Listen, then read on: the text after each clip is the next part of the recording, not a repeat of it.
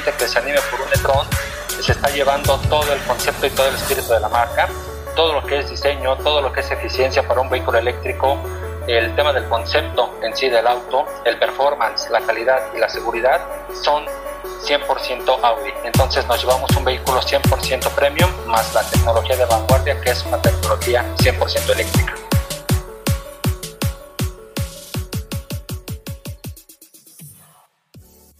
Hola, yo soy Bernardo Chazari y quiero darle la bienvenida a otro episodio más del podcast Más allá del aula por Academy, en donde lo que buscamos es entrevistar a expertos en temas de valor para que la experiencia que nos compartan pueda ser de utilidad en el día a día de nuestra red de concesionarios. Para este episodio tuve la oportunidad de platicar con Francisco Rivera y con Daniel Villegas. Paco es instructor técnico para la marca Audi y es el especialista del entrenamiento de e-tron Dani es jefe de taller de Audi Center Morelia y técnico experto en tecnología e-tron. Espero que disfruten la entrevista y que pueda ayudar para conocer el panorama que vemos para enfrentar los nuevos retos de este año.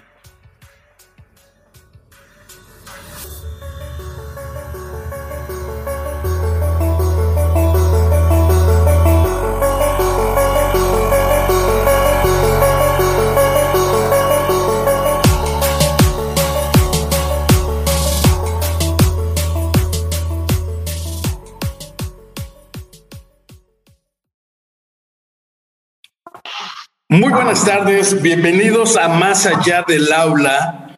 El día de hoy me encuentro con dos especialistas en tecnología e-tron. Le doy la bienvenida a Francisco Rivera, que es nuestro instructor especialista en e-tron.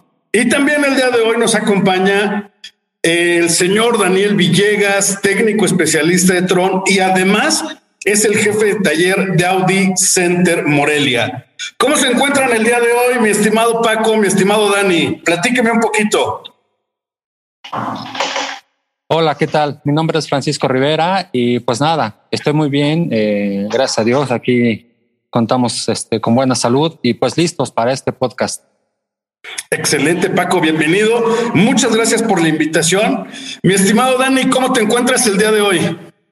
¿Qué tal? Buenas tardes, Bernardo, Paco. Eh, afortunadamente gracias a Dios, este, estamos bien. Gracias. Este, aquí soportando eh, un poquito la, pandemia, pero bueno, eh, seguimos, como dijo Paco, con salud y eso es algo muy bueno. Muchas gracias. Buena tarde. Muchas gracias, Dani. Gracias por la invitación, por aceptar nuestra invitación. Este me da mucho gusto tenerlos aquí el día de hoy. La verdad es que yo estoy muy emocionado porque eh, este tema va a estar electrizante, ¿no? Vamos a platicar de la tecnología e-tron. Entonces, para empezar con nuestro episodio, Paco, eh, tú eres el especialista de Tron aquí en Academy. Y yo quisiera me resuelvas una pregunta que tengo desde que escuché por primera vez e-tron. ¿Qué significa e-tron, Paco? Platícanos.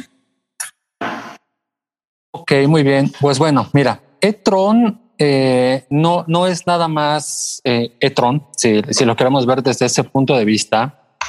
Eh, de hecho, Tron es un concepto un concepto muy interesante porque Tron eh, trata de, involucrar eh, diferentes tecnologías para poder lograr la, sustentabilidad en, diferentes aspectos. Tenemos, por ejemplo, eh, H-Tron, que funciona con células de hidrógeno. Tenemos G-Tron, que funciona a base de gas natural. Y tenemos también E-Tron. E-Tron entendemos entonces que es parte de este concepto y se refiere de manera general a la movilidad 100% eléctrica o ayudada este, por otros medios, como podrían ser, por ejemplo, los vehículos híbridos. Que aún así, dentro de este contexto, bueno, pues tenemos la posibilidad de incorporar diferentes tipos de movilidad en un sistema híbrido, ¿no? Si nosotros queremos entonces hablar de Tron, entonces le agregamos la E, que sería e-tron, una movilidad 100% eléctrica o en su caso también apoyada por un motor de combustión con diferentes particularidades. Excelente, excelente. ¿Qué, definición, Paco. Buenaza, ¿no? A mí me, queda claro. Eh, fíjate que eh, se comercializa en México ya desde hace algún tiempo, o sea que estamos a la vanguardia tecnológica ya en el mercado nacional. Y fíjate que eh, a mí me surge otra pregunta, perdón Paco, te voy a estar cuestionando también, ahorita voy contigo Dani. Tecnológicamente hablando, entonces, eh, ¿qué lo hace diferente a un modelo e-tron de los demás modelos Audi, Paco? Ok, muy bien. Bueno, en primer lugar, si nosotros hablamos de vehículos e-tron, podemos hablar también de vehículos que aunque no se han vendido, perdón, en el mercado mexicano, sí existen en otros mercados, principalmente en Alemania. Tenemos el A3 e-tron, tenemos Q7 e-tron, por ejemplo, pero hay otro tipo de tecnologías muy interesantes que necesitamos repasar. Por ejemplo, eh, tenemos los vehículos dentro del contexto e-tron que podríamos llamar este, híbridos, y estos vehículos híbridos pues tienen esa característica muy interesante que es ser movidos eh, por un motor de combustión, pero además tener incorporada una máquina eléctrica. Esta máquina eléctrica nos permite eh, cierta movilidad 100% eléctrica, pero no dejamos a un lado lo que sería un motor de combustión.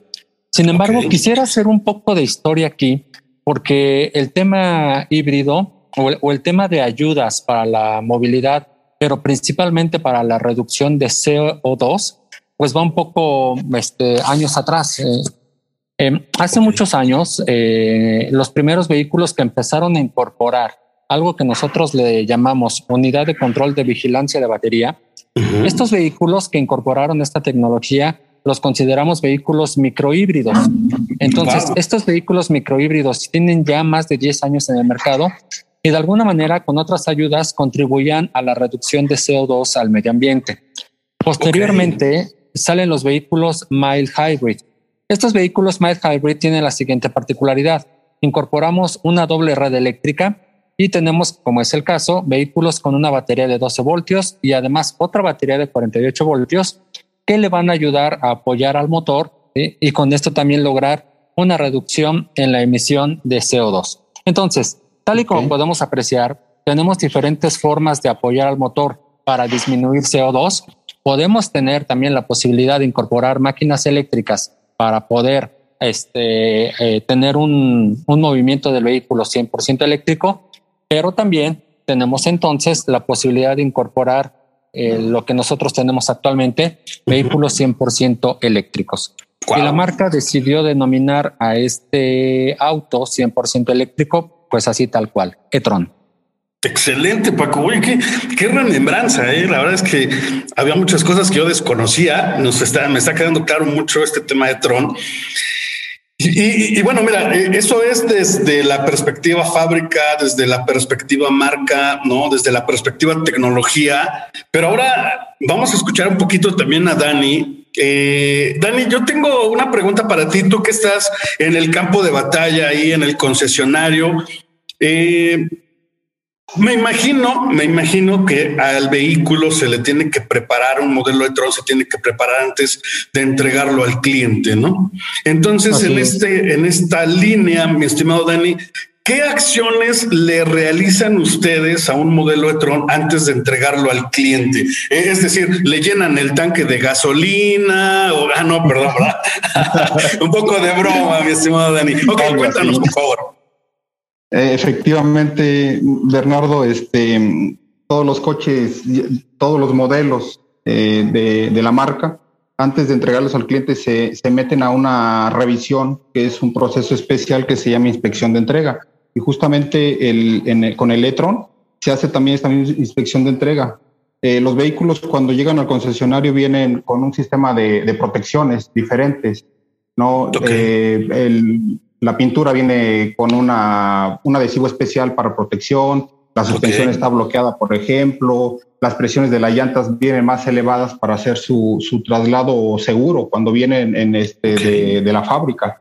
Entonces, todos esos ajustes se, se, tienen que eh, reacondicionar, quitarlos, desbloquear la suspensión. Y un tema en este coche que es este, completamente eléctrico, pues pues es la batería, ¿no? La, batería es un tema muy importante. Igual como decía Paco, ¿no? Con el, el Hybrid, este coche también cuenta con baterías este, de 12 volts. una batería para el sistema eléctrico adicional a las baterías de alto voltaje. Entonces, es un tema crítico para este, para este vehículo y las dos baterías deben estar funcionando pues al 100%. Entonces, nosotros nos encargamos de, de, eh, ubicar las baterías, de hacer pruebas y recargar las baterías para que al momento de que el cliente se, se lleve su coche, se lleve con todos los la, pues, toda la funcionalidad del vehículo, tanto la autonomía, su, batería de, de, 12 volts, su batería de alto voltaje cargadas al 100% para que lo pueda conducir de forma segura.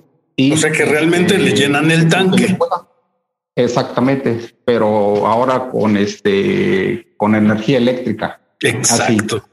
Eso es lo que lo que hacemos antes de entregarlo y adicional pues realizar todas las inspecciones este, para los registros, ¿no? Su tabla de mantenimiento, que, que tener un, un registro de, de, la llegada de ese nuevo vehículo, de cuándo se pone a funcionar todos los sistemas, adicional a los sistemas eléctricos, baterías, también los sistemas de infotainment, ¿no? Con, que estén este, al día, que estén funcionando y que no tenga ni un solo registro de averías en, en, en todas las unidades de mando. Eso es prácticamente lo que, lo, que, lo que hacemos para que el coche se vaya completito funcionalmente para, para el cliente. Digo, adicional, pues ya las, las revisiones o más bien los cuidados de limpieza de la pintura, todo eso se, se hace en esa, en esa inspección. Excelente, Dani. Qué tarea tan interesante eh, se realiza desde el concesionario. Quizás ahí eso de repente no, no lo observamos y menos el cliente, ¿no? El cliente ya está esperando su modelo, este, pues con todos los, los preparativos, todos los acabados hechos, solo para disfrutarlo y empezar a conducir y disfrutar la tecnología e-tron, ¿no? Eh, fíjate que me surge una pregunta muy interesante, Dani. También Paco, esta pregunta este, va pues para los dos, eh, por lo que comenta Daniel, ¿no? O sea, toda, todo el, preparativo que se lleva para, para que este vehículo lo pueda usar el cliente, me surge una duda. Em, ¿quién, eh, ¿Quién puede tocar ese vehículo? Es decir, un cliente o un técnico que no está preparado, eh, pues en, conocimientos de electricidad, podría llegar a electrocutarse si, si hace un mal eh, manejo de un netrón. Ok, muy bien. Aquí me gustaría comentar algo. Eh, técnicamente, nosotros tenemos un vehículo, sí, 100% eléctrico. Sin embargo, necesitamos diferenciar la siguiente situación todo lo que está en contacto o todo aquello que puede tocar el cliente es un sistema de bajo voltaje, es un sistema que siempre se ha manejado en todos los coches y es un sistema eléctrico a 12 voltios. ¿Qué quiere decir? Que todas las botoneras, todo lo que es el radio, todo lo que tiene que ver con mandos, todo aquello que va a tocar el cliente y que está a su alcance, son sistemas de bajo voltaje, es un sistema de 12 voltios. El sistema de alto voltaje ya se encuentra directamente en lo que es la batería, las máquinas eléctricas y otros aditamentos que se encuentran en el, en el vano motor. Ah, Sin embargo, también aquí necesitamos considerar lo siguiente. El vehículo es intrínsecamente seguro. ¿A qué nos referimos nosotros con intrínsecamente seguro? el vehículo es eh, inteligente desde el punto de vista este, de, de supervisión. Entonces, el cliente normalmente no se va a acercar más allá de lo que está a su alcance en el habitáculo y algunos componentes adicionales del maletero. No hay, no hay de qué preocuparse. Sin embargo, si un técnico intenta ir un poco más allá y vamos a suponer que él intente desconectar algo que no debe, por ejemplo, un cable de alto voltaje, en ese momento el sistema de alto voltaje se desconecta. ¿Qué quiere decir? Que todo el sistema está vigilado. Todo el tiempo se está vigilando y en caso de que alguien llegue a hacer algún movimiento no adecuado, entonces el sistema se desconecta. Por eso decimos que el vehículo es intrínsecamente seguro. Ahora, un técnico, un técnico, eh, nosotros asumimos que un técnico de concesionaria normalmente atiende para cualquier reparación o se basa para cualquier reparación en los manuales de reparación. Y dentro de los manuales de reparación se encuentra descrito el paso a paso y además le va a indicar que, ¿cómo se llama? Si él eh, le va a preguntar si él tiene la cualificación necesaria y le va a describir cuáles son los trabajos que puede llevar a cabo y cuáles no. Aquí ah, me gustaría que, que, Dani nos apoyara un, un, poco, por ejemplo, eh, precisamente con esta parte. Eh, ¿qué, ¿Qué es lo que tú ves o qué es lo que tú aprecias desde que tú metes el chasis del vehículo y qué son las, cuáles son las indicaciones que te aparecen en ELSA cuando empiezas a identificar el auto y cuando empiezas una reparación? Te escuchamos, Dani. Sí, así es. Este, como bien lo dices, Paco, es un coche que es muy seguro, ¿no? En la cuestión eléctrica de alto voltaje.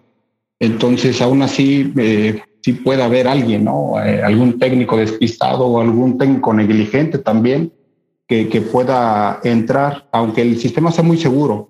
Siempre hay este, la información. Si ponemos el número de serie en nuestro manual de reparaciones en ELSA, aparece la atención que es un vehículo de alto voltaje en cualquier plan de comprobaciones de nuestro equipo de diagnóstico, si vamos a hacer alguna reparación o alguna codificación o algún trabajo específico de una unidad de mando, nos, nos, nos hace la pregunta justamente de que si somos técnico de alto voltaje.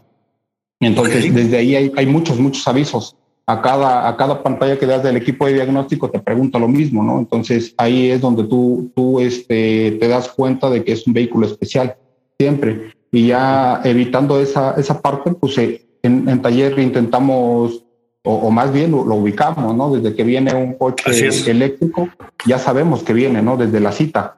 Entonces ese, ese, coche pues hay que tomarlo con las precauciones necesarias, aunque es un coche que es muy seguro, que, que, que es muy poco probable de que pase algún riesgo un técnico, este, aún así no debemos dejarlo nada más a la ligera. Entonces le damos la importancia que debe tener lo tomamos, lo, lo, intentamos dejarlo en un área específica y marcarlo, de que se tenga cuidado si se va a abrir alguno de los, de los maleteros o se va a levantar en alguna rampa eh, para, para estar al pendiente, ¿no? Que es un vehículo que tiene alto voltaje.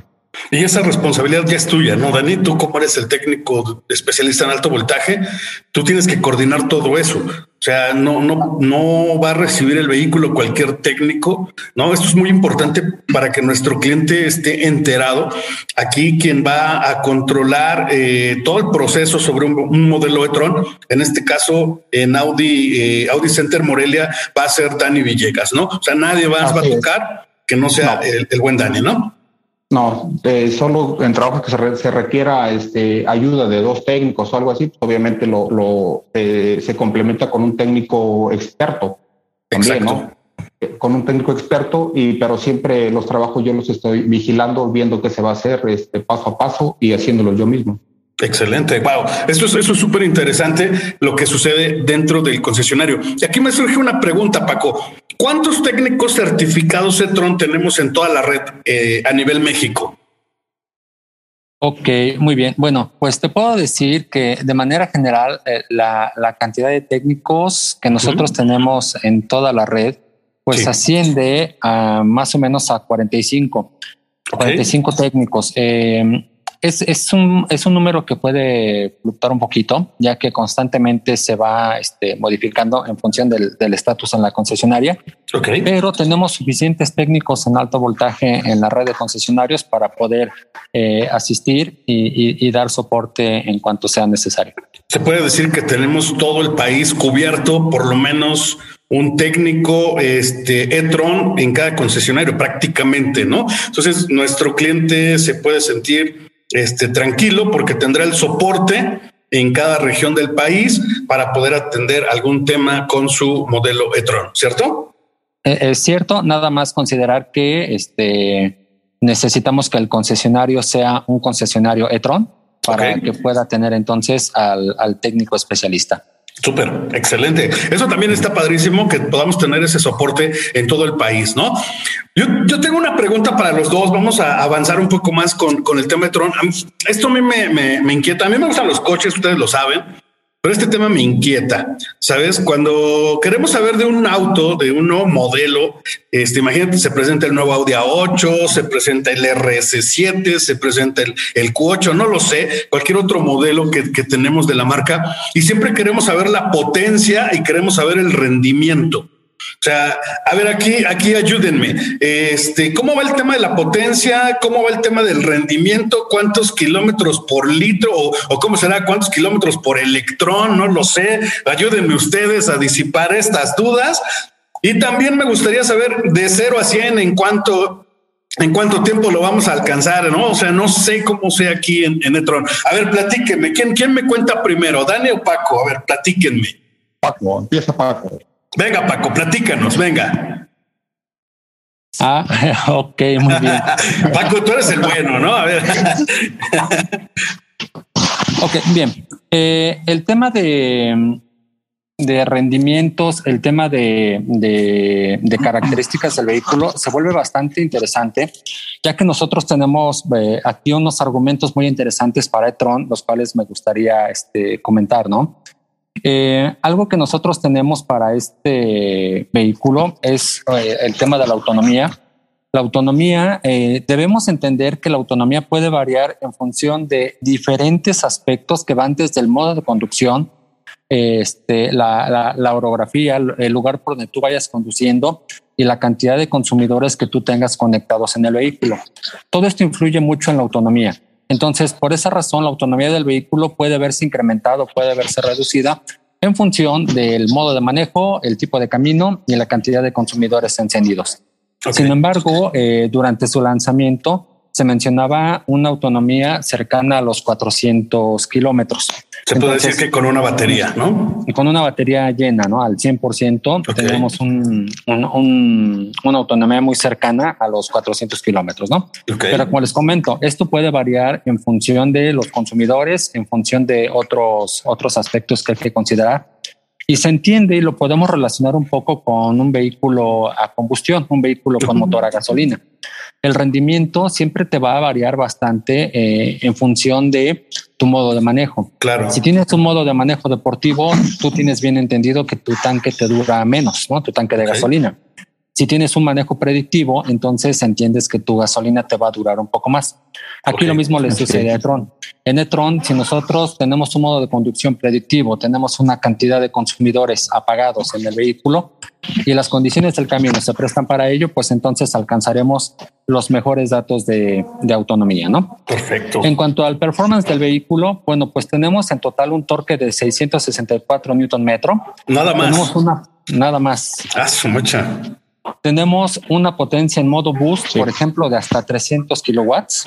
Okay. Y esto pues nos da unos, eh, unos valores muy interesantes para hacer un vehículo eléctrico, pero hay que considerar también lo siguiente. Estamos hablando de un vehículo que es eh, movido por máquinas eléctricas, pero no solamente en uno de los ejes. En el eje delantero tenemos una máquina eléctrica y en el eje trasero tenemos una segunda máquina eléctrica. O dos motores al final del día, ¿no? Dos motores eléctricos, exactamente. ¿Y esto qué nos dice? Bueno, pues nos dice que el vehículo es un Audi, es un vehículo eléctrico, pero también es 4. Entonces, tenemos un sistema 4 eléctrico, el cual nos va a permitir tener toda la potencia necesaria y bajo las condiciones que se requieran en las cuatro ruedas. Entonces, es un vehículo muy, muy, muy interesante porque lo seguimos manteniendo con el concepto 4. Ahora es 100% eléctrico y por ende pues nos da unas unas experiencias muy interesantes, la verdad es muy, muy, muy interesantes a la hora de conducirlo.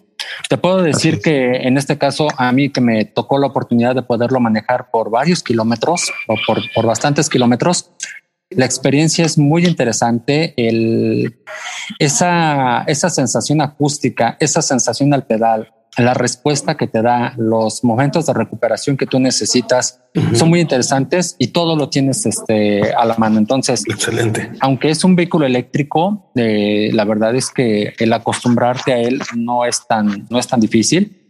y este y te da experiencias muy muy muy gratificantes. Excelente, Paco. Oye, una pregunta me surge aquí. ¿De cuántas velocidades es la caja?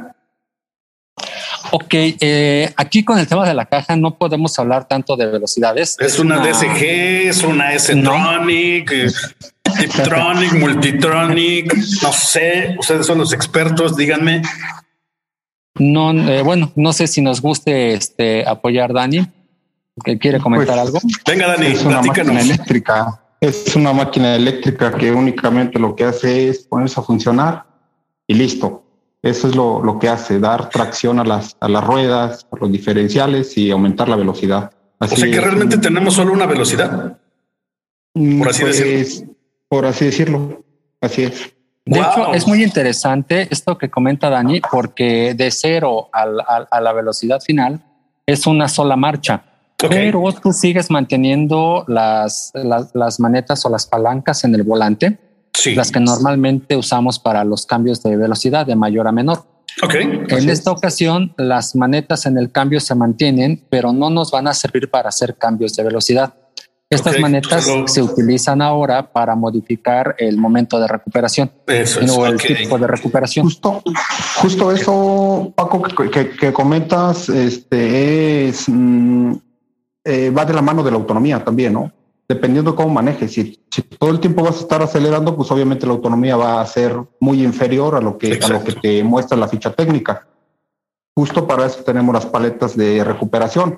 Wow. Y eso es el- la autonomía en lo que nos va a ayudar. Si nosotros queremos este, acercarnos lo más posible a los 400 kilómetros de distancia recorrida, pues entonces en las bajadas tendremos que hacer uso de la recuperación ocasionalmente durante el trayecto y acostumbrarnos a eso, ¿no? De que también tenemos que darle eh, recuperación a la batería para que nos pueda durar el trayecto más, más, más largo. ¿no? Igual el coche pues también lo va a hacer este, de forma automática, ¿no? También podemos nosotros controlar esa parte a través del MMI, donde podemos ponerle el nivel de recuperación que queramos que tenga. Entonces eso Claro. va, va de la mano de, de la pregunta ahorita de la autonomía.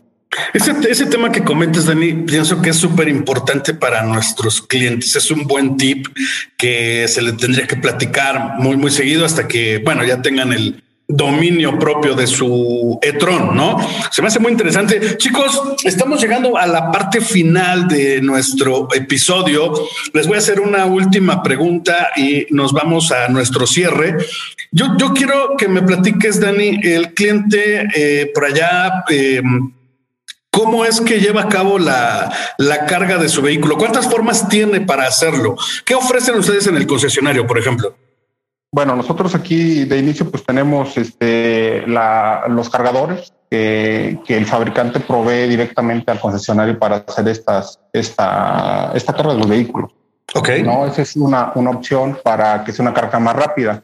Eh, igual en el coche, en el coche viene su cargador este, portátil, que lo, lo lleva por todos lados el, el, cliente, donde él desee se puede quedar y puede conectarlo a la red doméstica. La Como si fuera el cargador de un celular. Correcto, está en su, en su maletero, hay una bandeja con que tiene una mochila, viene un cargador con, con cables de, de diferentes, hay dos cables distintos, ¿no? Dependiendo de la conexión que tenga y ese, ese cargador lo trae siempre en el coche para, okay. para donde esté viajando si hay la necesidad de que, de que no hay cerca un cargador comercial en, en, en la calle, en la vía pública, pues puede utilizar su cargador propio. Okay. Adicional, en su casa el cliente ya tiene una, un, un, cargador instalado en su, en su cochera o en el lugar donde está el coche. Una instalación ya ahí Correcto. fija, ¿no? También. Ok. Paco, eh, yo me he dado cuenta que en, en, los centros comerciales, ya iba a cometer un gol, los centros comerciales, este, hay, hay, algunos cargadores que dicen para, para vehículo eléctrico, no específicamente Audi, este, ¿los podemos utilizar? Ok, bien, aquí nada más necesitamos diferenciar lo siguiente. En el mercado tenemos diferentes marcas de vehículos eléctricos y algunas de ellas se pueden diferenciar. ¿Sí? Eh, entonces el conector o, o, la toma de carga no va a ser exactamente la misma. Okay. Sin embargo, sí hay algunos puertos que cumplen con la normativa para nuestros vehículos y este, de manera general sí, sí hay en algunos centros comerciales o en algunos hoteles, por ejemplo, eh, centros de carga o tomas de carga. Eh, sin embargo, nada más necesitamos diferenciar. Normalmente sí. en este tipo de lugares vamos a encontrar una carga que es carga con corriente alterna. Okay. Y la que se encuentra afuera del concesionario, por ejemplo, eh, que está disponible para los clientes, ahí vamos a encontrar una carga rápida, pero esta carga rápida se lleva a cabo con corriente directa. Eh, la, la, la, forma de diferenciarlo pues se encuentra directamente en el conector, pero este, no, hay, no hay mucho problema. Al, al final, si si te encuentras un centro de carga y la toma coincide con lo que tú te encuentras en tu vehículo, entonces no habría mayor problema. Porque las otras marcas que están en el mercado, si nosotros observamos el conector, es completamente diferente. Entonces no hay forma de conectarlo. Perfecto. O sea, solo lo que tenemos es propio de la marca, ¿no? Así es. Eh, muy bien, muy bien. Esa posibilidad. Excelente, Paco. Excelente, Dani.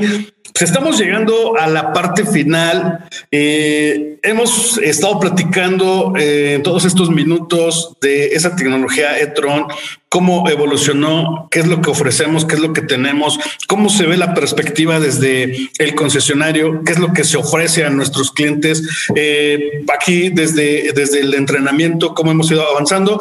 Entonces, Chicos, pues no me queda más que eh, agradecerles eh, todo este tiempo. Gracias por esta entrevista y pues me gustaría eh, escuchar pues su, su cierre, cómo se despiden de nuestro público. Adelante, Dani.